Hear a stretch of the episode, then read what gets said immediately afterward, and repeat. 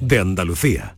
La nueva cultura no es darle me gusta al directo de tu grupo, es saltar con su temazo en un festival. La nueva cultura no es ver un estreno en el sofá de casa, sino sentarte en un teatro o un viaje de fin de semana a otra ciudad para conocer un museo que no olvidaremos. La nueva cultura se vive en persona, exactamente igual que antes, pero con más ganas aún. Disfruta la nueva cultura normal. Junta de Andalucía. Este verano no pases calor y pon el aire sin miedo a que suba la factura de la luz. Aprovecha los precios revolucionarios de Social Energy e instala paneles solares de primeras marcas en tu tejado con 25 años de garantía. Pide tu estudio gratuito y aprovecha las subvenciones disponibles. 955 44 11 11 y socialenergy.es. La revolución solar es Social Energy. ¿Se ha averiado tu termo eléctrico o calentador y no sabes dónde encontrar recambio para repararlo? La Casa del Termo tiene un amplio surtido en recambios de todas las marcas originales de agua caliente, calefacción y energía solar. Y no solo puedes adquirir tu recambio, sino también reemplazar tu calentador o termo eléctrico por uno nuevo. Estamos en Polígono La Negrilla, calle Enciclopedia 32. Contacta con nosotros en el 600 04 04 84 o en ventas arroba lacasadeltermo.es. ¿Qué deseo le pedirías al genio de la lámpara mágica? Lo tengo claro, controlar mi Mercedes desde cualquier lugar. Pero si eso ya es una realidad, en Concesur y Fervial tienen todos los servicios digitales que necesitas para conectar tu Mercedes a tu smartphone. Así sabrás la localización de tu vehículo y mucho más. Esto sí que es un deseo concedido. Infórmate en Concesur y Fervial, tus talleres autorizados Mercedes-Benz en Sevilla. Las claves para aprender y comprender el flamenco están en flamencoradio.com. Las grandes figuras de la historia de esta seña de identidad cultural de Andalucía. Los mitos del flamenco, sus vidas y obras, los orígenes, las estrellas actuales del cante, el toque y el baile, festivales, las joyas de nuestro archivo, la influencia del flamenco en otras músicas del mundo. Flamencoradio.com es el mejor flamenco de forma ininterrumpida durante 24 horas. Flamencoradio.com, desde la tierra del flamenco, flamenco para toda la tierra. Grupo de emisoras de Canal Sur Radio. La radio de Andalucía. Mano de santo limpia la ropa, mano de santo limpiar salón, mano de santo y en la cocina, en el coche, en el watercloak, mano de santo para el hotel, mano de santo para el taller, mano de santo te cuida, mano de santo te alegra la vida, mano de santo, mano de santo, ponte a bailar y no limpies tanto, mano de santo, mano de santo, ponte a bailar y no limpies tanto. Seguramente el mejor desengrasante del mundo. Pruébalo. El Mirador de Andalucía. Las noticias de la jornada, la última hora del deporte, las entrevistas de interés. La actualidad que buscas la tienes en El Mirador de Andalucía. De lunes a viernes desde las 7 de la tarde con Jorge González. Quédate en Canal Sur Radio, la radio de Andalucía. Hola, muy buenas tardes. Entramos en la segunda semana de agosto con la intención, en esta ventana que abrimos al mundo de la salud, de acompañarles y de hacerles llegar buenas ideas, buenas recomendaciones de nuestros especialistas en materia de salud. Así que, como decimos cada tarde, muy buenas tardes y muchas gracias por estar a ese lado del aparato de radio. Canal Sur Radio te cuida. Por tu salud. Por tu salud con Enrique Jesús Moreno. Aunque también podríamos, eh, y no nos olvidamos de ello, de saludar a los oyentes que eh, nos escuchan en la redifusión de este programa o a través de las eh, plataformas digitales que tienen que ver con eh, todo lo que eh, últimamente está avanzando la radio, ¿no? Y es esa proyección a través de canales como canalsur.es, Canal Sur Más y la propia aplicación de Canal Sur Radio para los teléfonos así llamados inteligentes. Así que eh, sean inteligentes y pueden tener al alcance también este o cualquier otro programa de esta cadena eh, a cualquier hora del día, de la noche y en cualquier parte donde estén pasando unos días en cualquier parte del planeta incluso. Para los que están de vacaciones, para los que sencillamente disponen de tiempo libre, nuestro mejor saludo a esta hora y nuestro acercamiento a mm, cuestiones que consideramos de, interés. Verán, eh, vamos a hablar en unos instantes con eh, la doctora Margarita Cabanás. Es responsable de la unidad de oftalmología del Hospital Virgen del Rocío de Sevilla. Y hemos querido citarla para este encuentro para que nos ofrezca algunas claves que tienen que ver con diversas patologías que pueden ponerse eh, de relieve durante esta época del año, ¿no? Ya llegaremos en temporada convencional a otras cosas, pero vamos a acercarnos eh, pues al mundo del ojo seco, a, cuestiones relacionadas con la protección solar ocular y todo eso. Lo van a ir escuchando en unos instantes. En la segunda parte del programa eh, vamos a recuperar sonidos que hemos dedicado la pasada temporada, en este caso a la incontinencia, que nos parece un tema importante y que en muchas ocasiones tiene soluciones. Escucharemos a los protagonistas que tuvimos en su día con diferentes intervenciones de los oyentes, como les digo, en la temporada convencional. Así que vamos porque estamos ya en marcha. Enrique Jesús Moreno, por tu salud, en Canal Sur Radio. Bueno, a lo largo de toda la temporada nos hemos detenido en diferentes ocasiones en nuestros encuentros con nuestros especialistas en el tema de la salud ocular y la salud visual y algunas patologías que hay también, que son muchas, diversas y con diversas estrategias para su abordaje. Pero en estos días de agosto lo que vamos a hacer es acercarnos un poco a, la situación que puede presentar el verano, a los cambios que hacemos en nuestras costumbres, en nuestras formas de vida, incluso en nuestros puntos de, de desarrollo personal si estamos de vacaciones, o en nuestros puntos habituales si es que eh, estamos de tiempo libre porque no podemos hacer vacaciones, ¿no? Pero de un modo u otro sí que nos interesa la salud ocular y una de las personas que amablemente nos ha acompañado y que vuelve a hacerlo este verano es la doctora Margarita Cabanás. Doctora, muy buenas tardes. Hola, muy buenas tardes, Jesús Enrique. Encantado, que trabaja eh, en, Clínica Baviera por una parte, pero que al mismo tiempo es responsable de la unidad de oftalmología nada menos que del Hospital Universitario Virgen del Rocío de Sevilla. Bueno, el verano, mm, de cara a la, salud visual, doctora, ¿qué diría usted que es eh, lo más, eh, no sé, lo más a tener en cuenta para evitar que podamos tener complicaciones oculares?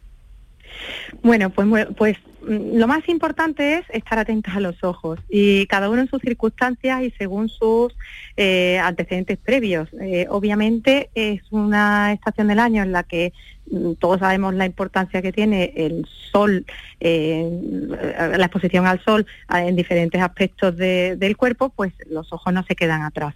tenemos que prestar especial atención a aquellos pacientes que padecen, por ejemplo, de ojos secos, de, problemas de la superficie ocular, porque con el sol la evaporación de la lágrima se va a incrementar y nos va a provocar un, un, aumento de la sintomatología. Y ahí tenemos que ser conscientes de ello e hidratarnos con frecuencia. Tenemos que evitar esa exposición directa al sol eh, eh, eh, en todos los rangos de edad, pero especialmente en los pacientes con patología, pues una de, de, los aspectos más importantes. Claro, que hay que considerar mucho y muy atentamente. Pero me pregunto una cosa, doctora, para esto de la protección ocular, ¿Vale, por ejemplo, un tocado, quiero decir, un, sombrero o, o, una gorra con visera o tenemos que irnos necesariamente a las gafas de sol, que ahora nos detendremos en este último aspecto? Pues mm, vamos a ver, Jesús, lo importante es que no del sol de ninguna de las maneras durante un tiempo prolongado. Entonces, eh, si yo estoy a la sombrita con un sombrero o con una pamela, pues estupendo, pero si estoy al sol con una pamela y resulta me estoy moviendo, porque evidentemente no vas a estar completamente quieto y el sol está entrando y además estás expuesto al viento, por ejemplo, si estamos en la playa y corre esa brisa estupenda que todos queremos, ahí estamos provocando que el ojo eh, se exponga no solamente ya al sol de forma intermitente, sino que también esa, esa brisa hace que eh, los síntomas de ojo seco concretamente se puedan agravar. Entonces, yo mi recomendación es, siempre que estemos expuestos en el medio ambiente durante las horas especialmente más mm, importantes de exposición solar, mm, una gafa de sol, independientemente de que llevemos algún tipo de sombrero, gorra, pamela mm. o protección en la cabeza. Porque estaríamos entonces durante el verano en una, en una exposición crítica, en un mal que nos puede dejar em, igual una patología o alguna urgencia en este sentido, o sería algo más progresivo que puede dañar nuestra, nuestra visión, visión o nuestro bienestar ocular. Serían ambas cosas, porque el sol afecta de forma aguda ante una exposición importante, intensa, eh, provocando síntomas agudos como puede ser sensación de arenillas, cosor, eh, enrojecimiento de los ojos, ardor o incluso dolor si hay una queratitis actínica por ejemplo, te voy a poner un ejemplo que no es de verano, es de invierno, pero en la nieve ocurre igual por el reflejo de, mm, del sol en el agua, en, el, en la nieve y en el verano se traslada lo mismo al reflejo de la, del sol en el agua. Eso nos puede provocar una quemadura superficial. Esas quemaduras mm, afortunadamente son superficiales, aunque molestan, pero con tratamiento, hidratación y un antiinflamatorio se va a resolver. Pero además de eso, la radiación solar de forma permanente, que encima en verano se intensifica, va provocando daños en el interior del ojo, como son, favorece la aparición de cataratas y mm. favorece la aparición de lesiones en la mácula, que mm. darían lugar a problemas de visión importantes a largo plazo. O sea que, pueden hacer ese, daño, pueden tener ese efecto a lo largo de, años futuros, ¿verdad? Por eso es tan importante eh, tenerlo en cuenta. De todas formas, habrá personas más o menos eh, sensibles también a todo esto, ¿no, doctora? Por supuesto, hay, esto es como, como cuando hablamos también de, por ejemplo, de, lesiones en la piel. Hay fototipos que predisponen más o menos al daño que ejerce el sol.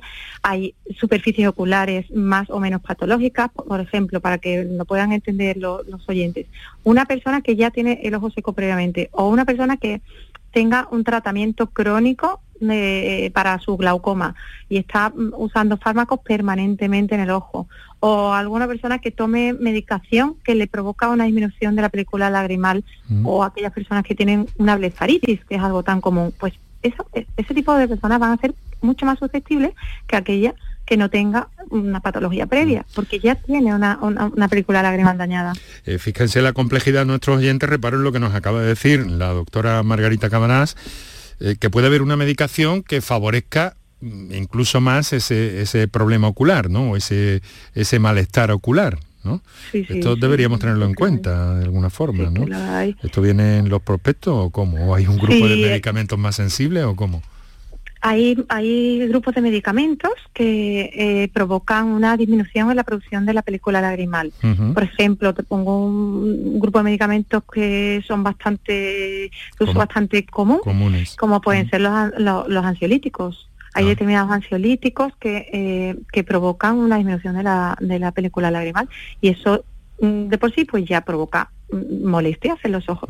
Si además eso, imagínate Jesús, se une a que lo está tomando una señora en edad perimenopáusica, que hay ya más tendencia al ojo seco por sí por los cambios hormonales, y, y, está expuesta, tumbada a la playa al sol todo el día sin protección, pues al final del día puede tener un problema de, dolor ocular importante, porque, porque hay una predisposición. Doctora, vamos al capítulo de la CAFA, ¿no? que yo creo que es muy interesante, porque claro, eh, además lo venimos escuchando por parte de diferentes especialistas, pero parece que eh, muchas veces las ideas no se quedan del todo, eh, del todo claras. Lo primero que quiero preguntarle, porque he tenido recientemente una experiencia de un oyente en ese sentido, que nos dejó una pregunta nos dejó una pregunta atrás la última vez que estuvo usted con nosotros y me la he anotado para, para planteársela hoy y que ojalá nuestro oyente tenga la suerte de, de escucharla. Pero alguien que nos preguntaba si, si unas gafas progresivas graduadas y oscuras, es decir, realizadas para el sol, eh, podrían tener algún inconveniente o alguna contraindicación. No, no la tiene. ¿Mm? ¿no? la tiene, la puede utilizar. De hecho, es que hay muchas personas que usan gafas graduadas progresivas, porque eh, mm, todos aquellos... Gafas de sol, estamos hablando. Sí, sí, graduadas, perdón, graduadas progresivas de sol, que me he dejado la, última palabra. Pues, eh, porque eh, una persona que padezca, por ejemplo, hipermetropía y astigmatismo y además vista cansada mm. y, está en verano y está en la calle, entonces eh, e, esa persona mm, no usa lente de contacto por cualquiera de los motivos, porque muchas, no todos, no todas las personas usan lente de contacto, solamente un, porcentaje de, de la población, ¿no? Pues esa persona si no se protege con una gafa de sol progresiva, no va a haber con ella, porque si se pone una gafa de sol normal, no va a tener corregido su defecto de refracción. Bueno. No hay ningún problema en usar gafas de sol progresiva. Sí, pero me, parece razonable la, duda que tenía este oyente también, ¿no? Porque puede dar lugar a, cierta, cierta duda, sí, a confusión. Eh, Espero que se, le, que se le haya aclarado y que esté totalmente tranquilo de que eso existe, existe y es muy, común. Lo importante sería que bueno que la lente fuera de buena calidad, desde luego, y lo del filtro, lo del filtro ultravioleta, ¿no? Que ya es extensivo a todas las gafas de sol. Eh, no, podemos fiar de los mercados en este sentido, doctora? ¿Cómo mm, asegurarnos de que una eh, gafa de sol que compramos, incluso para, para, pequeños, que ahora entraremos en el tema de los pequeños, pero mm, ¿cómo tenemos garantía absoluta de que ahí hay un filtro ultravioleta de verdad?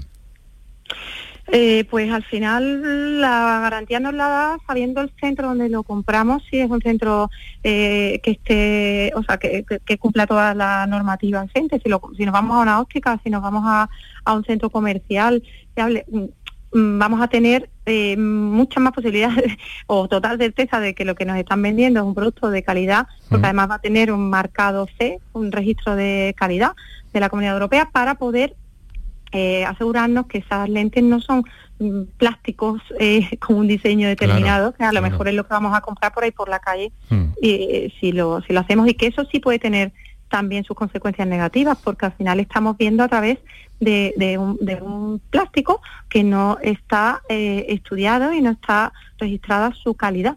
Por tanto, ahí nos puede, nos puede provocar problemas. Sí, generalmente estos códigos y estas certificaciones suelen estar en las patillas, no, no se pueden en otros sitios de la gafa, pero las patillas suelen incluirse, aunque estén con letrita muy pequeña, pero se pueden pasar por la lupa y se puede verificar y comprobar, ¿no? Para que nuestros oyentes estén tranquilos. Eh, se necesita ver un poquito bien para comprobarla, pero, pero que se comprueba y, tienen que estar tranquilos en ese aspecto. Claro, lo que hay es cierta eh, mm, controversia un poco mm, sobre los colores. Sobre los colores de la gafas de sol siempre ha habido controversia, doctora. Azules, grises, verdes, marrones, amarillos también los hay, anaranjados.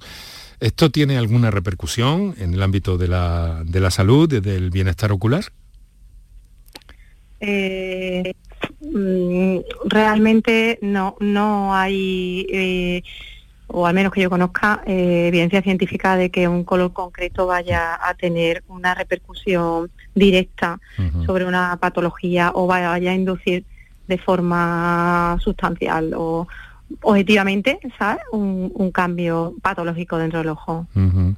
O sea que entonces podemos estar tranquilos en este sentido, pero yo siempre he escuchado algunas cosas de esas. Otra cosa es que si la gafa es azul clarito y es de plástico, como usted decía, pues ahí sí tenemos un problema, ¿no? Independientemente del color, que no sería lo fundamental en este caso. Y luego del índice del filtro, porque hay gafas que, como efectivamente ha dicho, una gafa azul clarita, es que luego hay grados de protección dentro de, la, de, la, de, cada filtro. Entonces, eso las gafas, cuando vamos a un centro eh, de expertos profesional, ahí pueden orientar a los pacientes perfectamente porque tienen sus catálogos, tienen sus niveles de protección y, le van a vender sin lugar a duda una, una gafas que sean las mejor para esa persona con sus condiciones y con sus características. Ahí no deben, vamos, yo por lo menos confío en la profesionalidad de los compañeros que, se dedican a, esto, ¿no? Mm. Hay, hay, un asunto, ¿no? Este tipo de productos eh, se pueden conseguir en el mercado de forma relativamente asequible, porque si miramos marcas, doctora, ya sabemos lo que pasa. Sí, pero no solamente son las marcas, o el tener una gafa de sol homologada y con sus filtros y que y que no sea mm, un perjuicio, que no suponga perjuicio para la salud ocular, no quiere decir que tengamos que desembolsar una cantidad X de dinero por comprar una marca de moda o una marca cara. Hay gafas de sol a precio asequible que realmente tienen su, toda su garantía. Es cuestión de, analizar, de mirar varios sitios, de ver el mercado y no necesariamente tienen por qué. Otra cosa ya es que la estrategia haga que las marcas de, de, gafas más eh, costosas o de marcas más conocidas o renombradas o difundidas eh, suelen ser siempre... Mm, en fin, más atractivas, ¿no? Pero esto es una cuestión de mercado en la que no vamos a entrar. Mire, una cosita, claro, las imitaciones no, las imitaciones ya tendríamos que andarnos con, muchísimo cuidado. Claro, claro.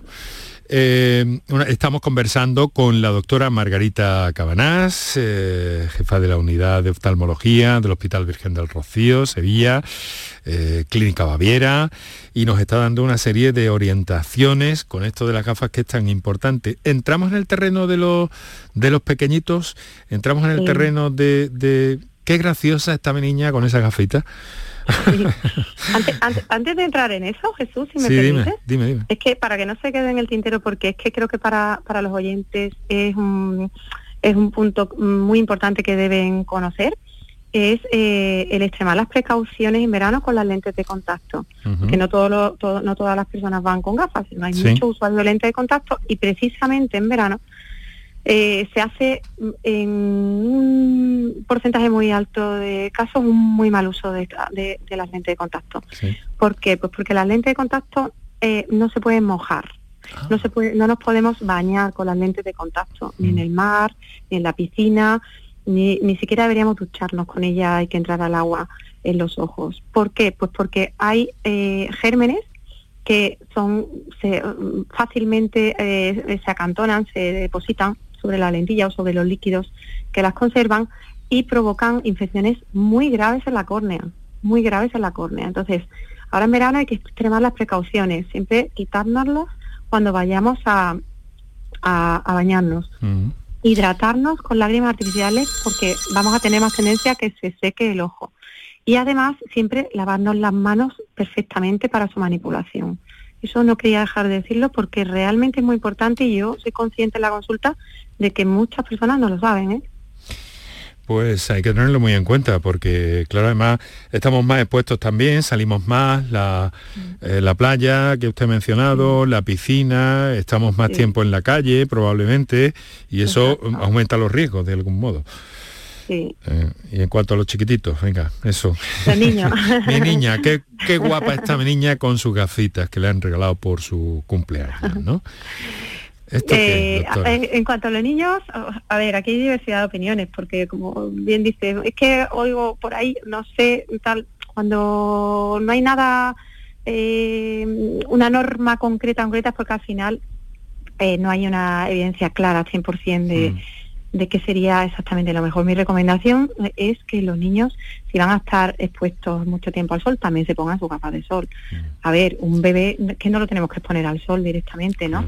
Pero un niño que esté todo en la playa y tal, hay gafas igualmente homologadas, bien em, realizadas, con, bien controladas y si le em, aliviamos un poco de esa exposición a ese ojo que está en formación, eh, pues y que le quedan muchos años por delante, al final esa radiación, claro, igual es para un niño que para un adulto. Mm. Cuanto antes se empiezan a, recibir esa radiación, más, radiación solar se acumula a lo largo de la vida. Entonces, otra cosa es tener a un niño todos los días del año con una gafa de sol a toda claro, Claro, ¿Alguna, ¿alguna edad mínima en cualquier caso, doctora? Es que muy difícil. No te, muy difícil precisar mm. porque depende de, o sea, yo antes de los tres años que yo creo que prácticamente los niños no, no los mm. exponen al sol Mm. directamente tantas horas, ¿no? Evitas precisamente las horas de, del mediodía, que son las horas que el sol está eh, incidiendo de forma más directa, ¿no? Hay que hacer que yo ya eso lo, lo, extendería no solamente a los ojos, sino a los cuidados generales de un niño. Eh, no tener una exposición en las peores horas, las que puedan quemarse, las que la radiación sea más alta. Entonces, dependiendo de eso, si niños muy pequeños, pues no le vamos a poner a de sol, pero si ya más mayorcitos, yo no le veo ningún inconveniente en que la use, por lo menos a ratos. le, voy a, le voy a hacer una pregunta que, no es muy científica, que digamos, pero es una experiencia personal, créame, porque mm, mm, eh, eh, yo que uso gafas, sí. Eh, sabe, además me gustan las gafas. Es una cosa que, bueno, soy raro en ese sentido. Pero me gustan las gafas, ¿no? Y entonces, claro, no las uso de toda la vida, las uso desde la cuarentena, un poco más allá, buscando la cincuentena, ¿no? Y entonces, eh, lo que sí he percibido, que ha sido después del verano, eh, cuando he tenido variaciones en la, en, la en la graduación. Me pregunto si esto es una simple casualidad o puede haber algo de, puede haber alguna relación entre el verano y el cambio. ¿Pero ha tenido un, cambio de la graduación de la, de la prepicia o de o qué, qué efecto Jesús tiene? Pues eh, la hipermetropía menos, en la prepicia sí, un poquito más, sí. Ha sido en la prepicia sobre todo, sí. Bueno, la, la prepicia al final, mm, la prepicia es un defecto de refracción asociado a la edad, ¿eh? puramente dicho. O sea, a medida que va pasando el tiempo, mm, la prepicia se va incrementando. ¿Qué ocurre? Que cuando estamos mm, en un periodo en el que estamos forzando mucho la vista, estamos trabajando, estamos ahí, estamos mm, constantemente pues poniendo mm, en marcha, digamos, el mecanismo de la, de la acomodación, ¿no? que es la que nos permite ver el cerca. Entiendo yo que en tu caso, eh, independientemente de, de, que a lo largo del tiempo vaya aumentando, si has notado hay un cambio más brusco, puede ser también el cambio de hábito. A lo mejor durante el verano has estado más relajado, eh, leyendo menos, no lo sé, te estoy hablando un poco haciendo un razonamiento poco científico también, como tú me has dicho, pero, pero basado en el sentido común y en la experiencia que, que, yo tengo. Eh, más relajado, sin tanto foco de cerca, y a lo mejor ahí la previsia pues eh, se relaja un poco más la acomodación, ¿sabes? Y necesitas, aumentar un poquito la, eh, las diostrías para poder volver a acomodar. Eso sería, sería un principio para investigarlo. Eso va a ser progresivo. Claro, mm, claro. Siento decírtelo. No, no, no, sí, lo tengo clarísimo. Bueno, y además luego, sin embargo, me he pasado en los últimos tiempos grandes periodos, mm, importantes periodos sin sin necesitar graduación. Vamos a lo que vamos, eh, que, que, hay muchas cosas y muy interesantes. Eh, le preguntaba todo esto también un poco queriendo saber, ¿no? Mm, ¿Cuándo debemos revisarnos? Porque a veces en ese proceso adaptativo que tiene el ojo y demás, a lo mejor tú no te das cuenta de que estás perdiendo eh, con, tus lentes habituales, estás perdiendo un poco de, visión, pero no te das cuenta, no te das cuenta. Entonces, ¿cuándo deberíamos revisarnos? Pues ¿Cuándo, cada cuánto tiempo y dónde, doctora? Pues yo, mm, yo recomiendo revisiones anuales, o cada año, sí, o cada año y medio al sumo, porque hay distintas circunstancias que mm, de verdad mm, se sorprenderían los oyentes. Y, tú también Jesús de o sea yo he visto en mi consulta a algunos pacientes que han venido por primera vez al oftalmólogo con más de 30 años eh, y no han llevado nunca unas gafas y no veían nada o sea, es que recuerdo una chica mía, pero se me había, se me había ido a la cabeza, con ocho diostrías de miopía, la chica estaba ciega, vamos, sí, con una visión muy pésima, pésima, pésima, pésima. Y cuando le probamos las gafas, vamos, se echó a llorar porque dijo, ¿cómo es posible que yo lleve todo este tiempo? Y totalmente por dejadez, y como claro, si uno tiene una tiene algo de graduación y no se da cuenta porque está adaptada a ella y va creciendo y no te das cuenta porque no te la han corregido nunca, nunca has, comparado, pues van pasando los años y crees que tu visión es esa. Mm. ¿Crees que tu visión es esa? Hay luego hay otros casos que por supuesto que sí que notas que has perdido visión, que pierdes, entonces acudes. Mm. Pero es sorprendente que hay se diagnostican todavía a esta altura mm, pacientes con defectos, o por ejemplo una catarata, que se vea que, se van perdiendo, o sea, perdiendo visión y uno piensa, es que me está aumentando la graduación. Ah, y lo que tiene una catarata mm, o una, por lo, importante, como usted dice entonces, una vez al año o al menos cada año y medio como mucho, ¿no? Claro, sí, al menos yo lo pondría máximo cada año y medio y desde bien pequeño, ¿eh? o sea, los primeros tres años de vida hay que hacer una revisión oftalmológica y a partir de ahí, dependiendo de esa primera revisión, todos los años los niños súper importante hasta que ya el ojo madure y luego ya pues pues en esta secuencia. Aquí seguimos por tu salud con la doctora Margarita Cabanás y bueno, entrando un poco en la recta final, pero quiero preguntarle por cómo van eh, el asunto de las intervenciones oculares, que ha sido absolutamente revolucionario en los últimos años y que va a camino de perfeccionarse aún más, ¿no? Sí, la, cirugía refractiva, eh, tanto la cirugía refractiva corneal como la que realizamos con lentes intraoculares, mm, dependiendo del el defecto de refracción que tenga cada paciente y de la edad, porque eh, las personas más jóvenes, generalmente con un tratamiento corneal, van a solucionar su defecto de refracción, miopía, hipermetropía o astigmatismo. Cuando ya nos adentramos en eh, un poquito más edades un poquito más avanzadas, en las que ya la presbicia ha explorado y tenemos además que usar una gafa de cerca o la progresiva, lo que hablábamos antes, ahí ya eh, utilizamos muchas lentes intraoculares multifocales. Eh, en cualquiera de los casos, la cirugía ha evolucionado muchísimo en estos últimos años y está permitiendo que miles de personas hagan independiente de su gafa eh, de una forma mm, bastante cómoda, porque realmente son cirugías muy avanzadas que se hacen, se realizan en poco tiempo, se realizan mm, con anestesia en gotas prácticamente todas, eh, la recuperación es muy rápida, evidentemente tienen su periodo de recuperación, tienen sus pequeñas características de postoperatorio que hay que explicar a todos los pacientes, son cirugías, no se puede eh, de valorizar ningún acto quirúrgico, son actos quirúrgicos y, hay que informar de todo, pero eh, digamos que la balanza eh, es mm, positiva, muy positiva y ha evolucionado de una forma exponencial en los últimos años. Bueno, y además son cirugías semirrobóticas, ¿no? De una precisión semirrobótica, ¿no? O, sin, o sin el semi, ¿no?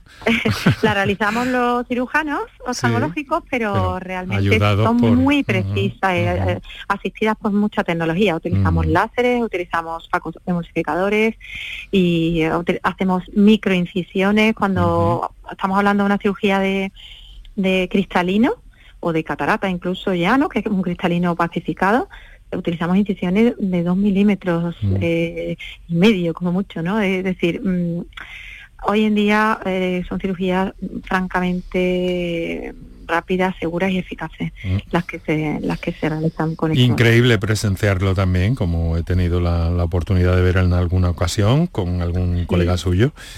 Impresionante también el funcionamiento. Bueno, vamos a ver.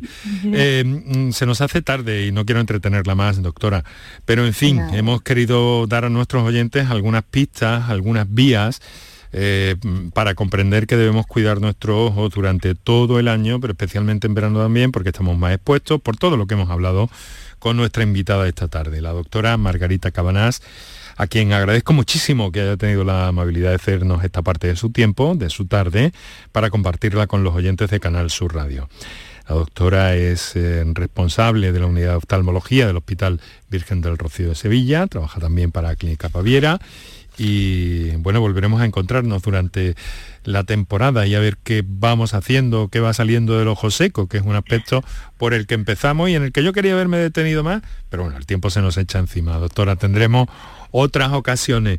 Muchísimas gracias y muy amable y que disfrute de de este veranito, de lo que nos queda todavía, que no va a ser poco.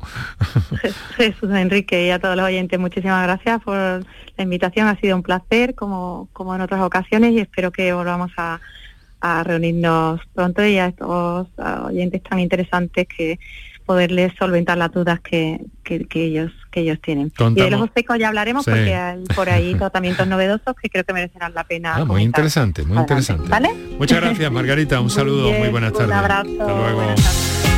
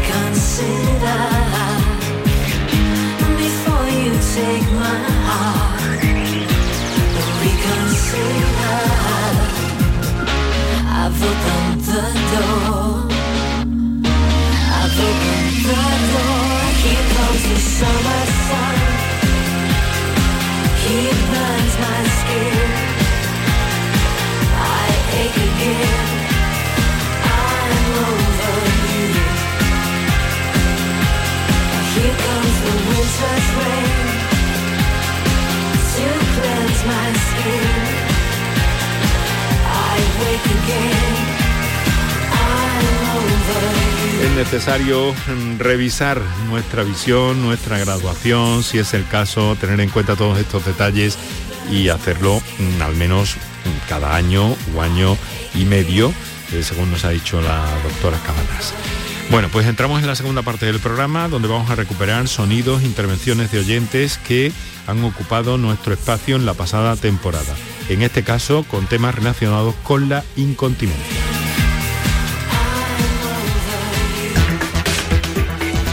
Canal Sur Radio te cuida.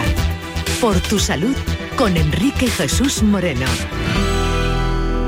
Lo que eh, vamos a hacer inicialmente es eh, presentar a nuestras invitadas.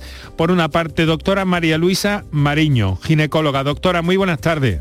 Hola, buenas tardes, Enrique. Muchas gracias por cedernos este ratito de su tiempo para hablar de un problema eh, que resulta verdaderamente numeroso, ¿no? Que tiene una prevalencia, hemos visto que según los cálculos, según las estimaciones, que es lo que basan cuando se hacen estudios sobre esto, estaríamos hablando de 6 millones y medio de españoles afectados por el, por el problema de la incontinencia urinaria. Una buena parte de ellos mujeres, ¿verdad, doctora? Sí, efectivamente, y además está infravalorado porque ni la misma paciente mm, lo, considera una patología y a no ser que tú lo preguntes y e informe de que no es normal, tú preguntas si hay pérdidas de orina y te dicen, bueno, sí, las normales. Bueno, es que lo normal es no perder nada, ¿sabes? Entonces es una disfunción que realmente está infradiagnosticada e infravalorada. Habrá muchísimas más personas con estos problemas. Además, doctor, en su trayectoria eh, eh, profesional está usted eh, muy volcada y se muestra muy luchadora precisamente a la hora de, manifestar y de hacer llegar la idea de que una buena parte, tengo ahí una, una- estimación, ¿no? Eh, no sé cuál será, pero, pero eh, en el sentido de que pueden mejorar. Pero usted va más allá. Usted lo que dice es, hay que prevenir, hay que, tenemos que evitar que pase esto. Tenemos que evitar Exacto. incluso, tenemos que evitar incluso, la he escuchado en algún momento eh, decir que tenían incluso que, que evitar el uso de absorbentes para las pérdidas de orina. ¿Eso Claro, es posible? Ese, ese es el último, el último recurso, ¿sabes? Que quiere decir que lo primero es prevenir. Lo primero es prevenir y luego ya en el caso de que ha- se haya presentado la disfunción, diagnosticarla correctamente, porque hay varios tipos de incontinencia, y ya ponerle tratamiento. Pero lo ideal es prevenir. O sea, toda disfunción de suelo pélvico es mm, de, por, de- por- por definición es pre- pre- previsible, ¿no? Entonces es una pena que no se haga un esfuerzo en ese terreno. Eh, doctora, le quiero presentar, bueno, creo que ya conoce, ¿no? A Cristina Sí, Casáis, sí. ¿no? Se Sí, conocen ustedes bien. Bueno, pues se la presento aquí en el ámbito radiofónico, en el, en el programa. Eh, Cristina Casáis, muy buenas tardes. Hola, buenas tardes a todos. Encantada de estar esta tarde con vosotros. Pues muchas gracias también por cedernos este ratito de su tiempo, de su agenda. Cristina, fisioterapeuta, especialista en suelo pélvico. A ver, ¿qué es el suelo pélvico y qué hay que hacer? Porque está directamente relacionado con estas pérdidas. Exacto, bueno, el suelo pélvico es la musculatura que tenemos justamente en abajo de la pelvis que nos sujeta las vísceras pélvicas como la vejiga, el útero y el recto y una de sus funciones es la continencia. Cuando la musculatura se contrae como cualquier otro músculo, impide que el pis salga, el pis, las heces o los gases. Entonces, si hay una debilidad de esta zona, pues puede haber pérdidas. El hecho de que haya pérdidas indica que hay un problema. Entonces, el problema es que como se normaliza, no se detecta y esos problemas siempre van a más, nunca, nunca van a menos. Entonces, pues se podría evitar grandes problemas de, incontinencia si ya de por sí, antes de que haya un problema, se conoce esta musculatura, se sabe cómo tratarla y cómo, sobre todo, prevenir que haya, que llegue a este punto, vaya. Cristina, y, nos eh, se reafirma, reafirma usted también, como hemos visto en otros casos, y la propia eh, doctora María Luisa, María Luisa Mariño nos ha manifestado eh, que en algunas ocasiones, o que en buena parte de las ocasiones, las personas consideran estas pérdidas como normales. Sí, exacto. Cuando yo lo pregunto en consulta, siempre tienes pérdidas de orina, bueno, no, y hay veces que Mm, vas tirando, vas tirando del hilo y al final sí que salen, bueno, tosiendo, bueno, saltando alguna vez. Y hay que decir y que todo el mundo se entere de que nunca, nunca una pérdida de orina es normal, ni siquiera después de un parto, y siempre se pueden tratar y mejorar. Ahora hablaremos del parto y prevenir, del parto y de muchas otras cuestiones que tienen que ver con todo esto para que eh, nuestros oyentes, para que nuestras oyentas, oyentes tomen, tomen buena nota también de todo esto y podamos entre todos conocer, saber y sobre todo cómo enfrentar y especialmente prevenir. En esa clave nos situamos siempre en este programa en torno a las pérdidas de orina.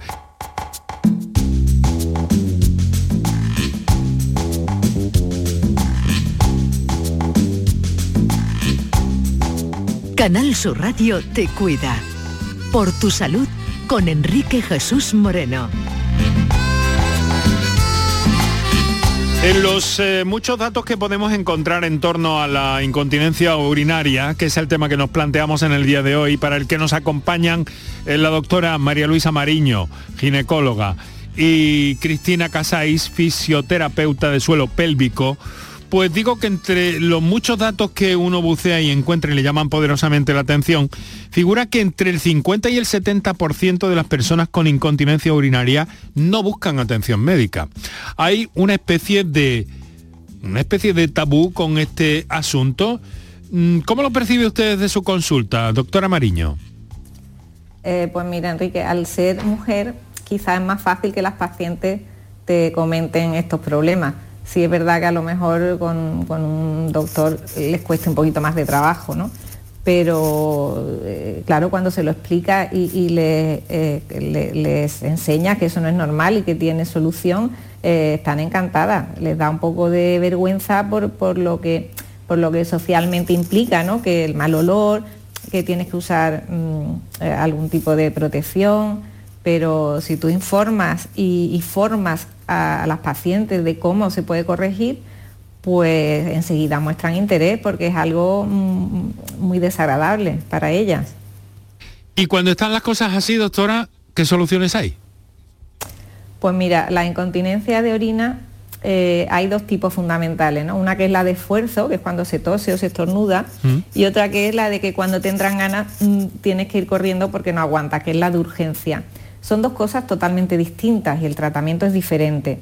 La incontinencia de orina de esfuerzo, que parece que es la de que estamos hablando un poco, ¿no? la de cuando se tose o se estornuda, pues esa una vez que aparece, o sea, la prevención sería incorporar las mujeres, bueno, y los hombres también, ¿no? Pero las mujeres en este caso en nuestra vida, pues estos ejercicios de suelo pélvico, todas vamos a hacer algo de ejercicio, nos gusta estar bien, pero es una parte que tenemos olvidada de nuestra anatomía.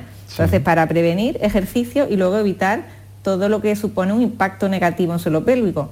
Pues deportes de impacto, pues coger mucho peso sin las posturas adecuadas y luego los embarazos, claro, pero el embarazo, pues sí, si te quedas embarazada, te quedas embarazada, ¿no? Pero eh, con un entrenamiento adecuado puedes proteger el suelo pélvico de ese sobrepeso.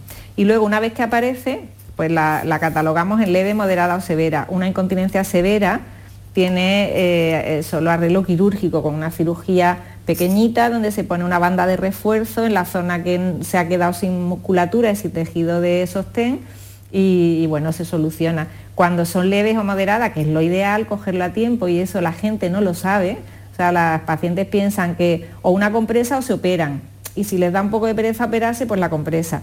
Hombre, hay muchos adelantos, que es lo que estamos luchando nosotros en ponerlo a disposición de las pacientes, que son como de medicina regenerativa, regenerar esos tejidos, ¿no?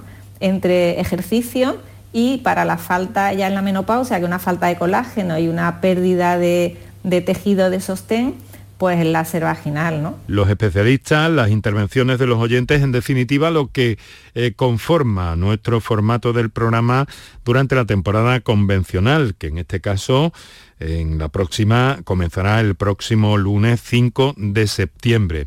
Bien, seguimos con este interesante, creemos, tema que hemos seleccionado hoy eh, para ustedes de nuestra fonoteca. Sí, bueno, mire, yo es que yo tengo ya 83 años, pero bueno, estoy muy bien físicamente. Mm. Yo monto en bicicleta, nada y todo eso.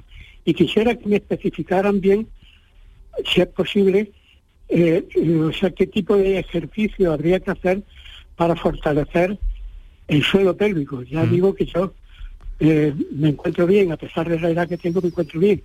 Y a mí lo que me ocurre es una cosa, que hay, hay momentos en que no puedo aguantar. Muy, muy de tarde en tarde, pero hay momentos, vamos, yo ya desde luego tengo, eh, la, vamos, tengo la precaución de que cuando voy a salir, pues orino y luego, pues, si veo que, que, bueno, que tengo ganas otra vez, pues me meto en un bar o, o hago lo que sea. Eh, Pero, pero como yo una de las veces quiero aguantar un poco más, ya que ha llegado el momento de que, de que me veo, vamos. Sería de esas dos clases de, de- de incontinencia, de esfuerzo y de urgencia, este segundo último caso. Eh, mm, mm, que claro, mm, tiene que ver o tiene similitudes en el caso con, con- con la situación o con esa misma situación en el caso del cuerpo de la mujer, doctora Mariño. Eh, sí, porque eso es una vejiga hiperactiva, se llama. O sea, es una disfunción de la vejiga, pero no por, por debilidad de la musculatura del suelo pélvico. Entonces, incluso puede estar causada por medicación, antidepresivos, diuréticos, sedantes, ¿sabes? Eh, y el tratamiento es totalmente diferente. O sea, el tratamiento de la, incon- de la incontinencia de orina de urgencia es médico con medicamento, aunque lleva también una reeducación vesical. ¿eh? Con lo cual tendría mejoría tratándole primero para evitarle esos episodios de tan desagradables, una reeducación vesical y luego los ejercicios de suelo pélvico le vienen bien como a cualquiera, pero no le van a mejorar eh, esta, este tipo de incontinencia que él tiene, creo, ¿eh? A ver, Cristina, Bueno. lo que... Bueno, pero que Cristina, al señores, menos, tengo- al menos que por lo que él pregunta, Bueno. ¿hay algo que, que pueda hacerse en ese sentido con ejercicio físico y, y una persona tan, tan deportista, bicicleta, nos ha dicho, natación, en fin? Sí, bien, yo creo que además de, bueno, de esa reeduca- reeducación de la vejiga, que también se puede hacer desde la fisioterapia de suelo pélvico, con un diario miccional y, y teniendo en cuenta, pues, bueno, cuánta agua bebe, cuántas micciones hace al día, siempre se puede mejorar la musculatura y tratándose de, de un hombre con cierta edad, seguramente algo de debilidad puede tener y eso puede influir también porque si la musculatura del suelo pélvico está muy débil, favorece a esa hiperactividad de esa vejiga. Entonces, lo ideal sería que él acudiera a un fisioterapeuta del suelo pélvico que le ayudara a tener unas posturas más adecuadas que no perjudicaran esa- ese cuadro de incontinencia y reforzar su suelo pélvico porque Claro. siempre se puede reforzar porque es como otra musculatura cualquiera. Si él es súper deportista, pues lo sabrá que puede fortalecer esa zona y mejorar seguro. Juan de Dios hay que mirar específicamente su caso, ¿eh? más de cerca, con más detenimiento, ¿verdad?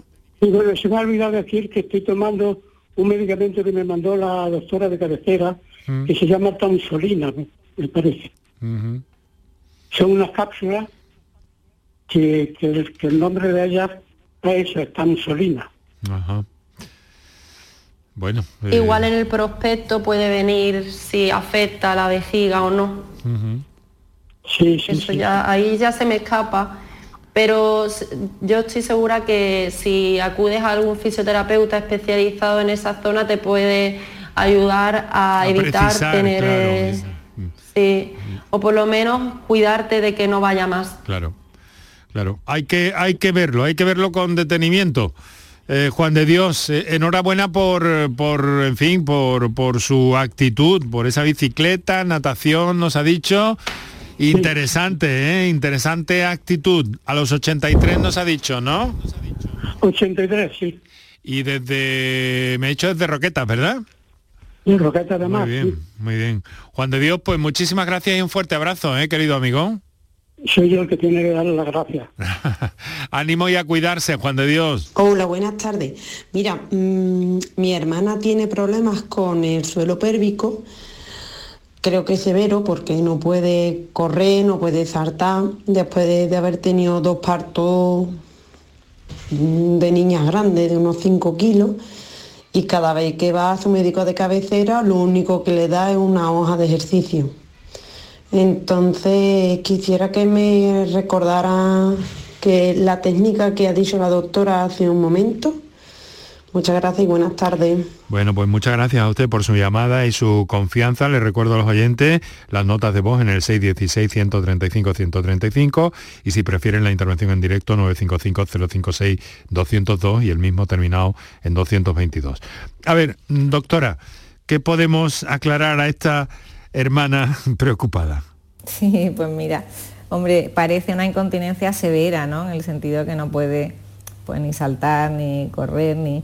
De todas formas, si eh, sin esfuerzos tiene buena continencia, sí que habría posibilidades de mejorar bastante. Entonces sería primero orientarla a una fisioterapeuta de suelo pélvico, el que le trabaje toda la musculatura, intentar, según la edad que tenga, que no sé qué edad tiene, pero si bueno, ha tenido dos partos, eh, intentar el tratamiento con láser vaginal para darle sostén a esos tejidos que han estado muy distendidos y no se han recuperado y luego reevaluarla de nuevo, a ver mm, el, el- el porcentaje de mejoría que se ha logrado, ¿no?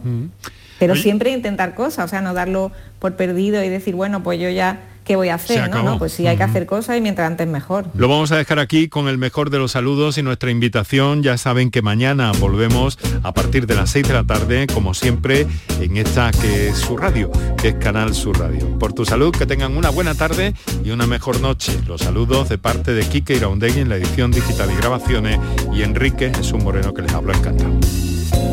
É dia de te ver, que sorte grande. É mamão no mel, algodão doce azul. E bom, acende uma alegria tipo curumim. Por causa do que vibra dentro de você. Você não tem ideia como eu sou feliz.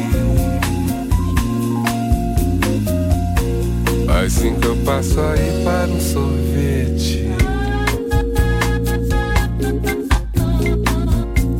Levo o disco do Bob que você me pediu. E aí a gente vai passear E aí a gente vai namorar E depois, e depois,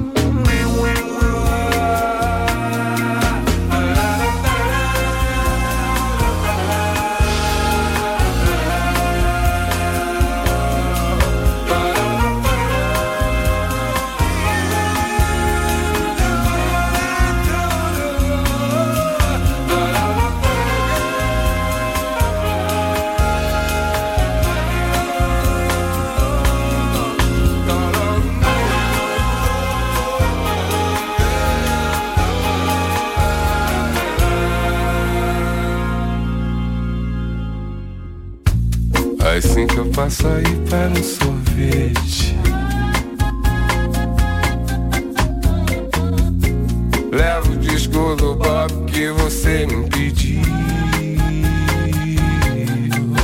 E aí, a gente vai passear. E aí, a gente vai namorar. E depois, e depois,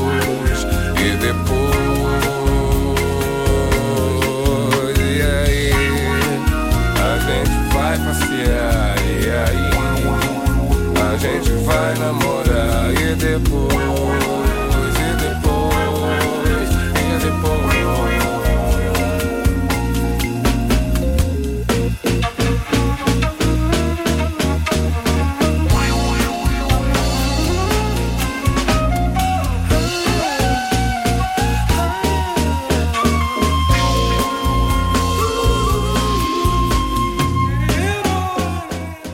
Esta semana vuelve, Hola Juan Carlos, ¿qué tal? Muy buenas. Muy buenas tardes Jesús, buenas vuelve la emoción, Reacciona la Almería, Jerónimo. Sí, sí, reacciona, sí que reacciona. vuelve el fútbol y los goles.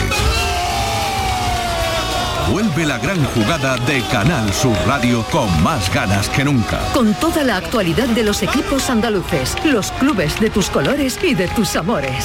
La gran jugada de Canal Sur Radio. Volvemos. Refrescate en Canal Sur Radio, la radio de Andalucía.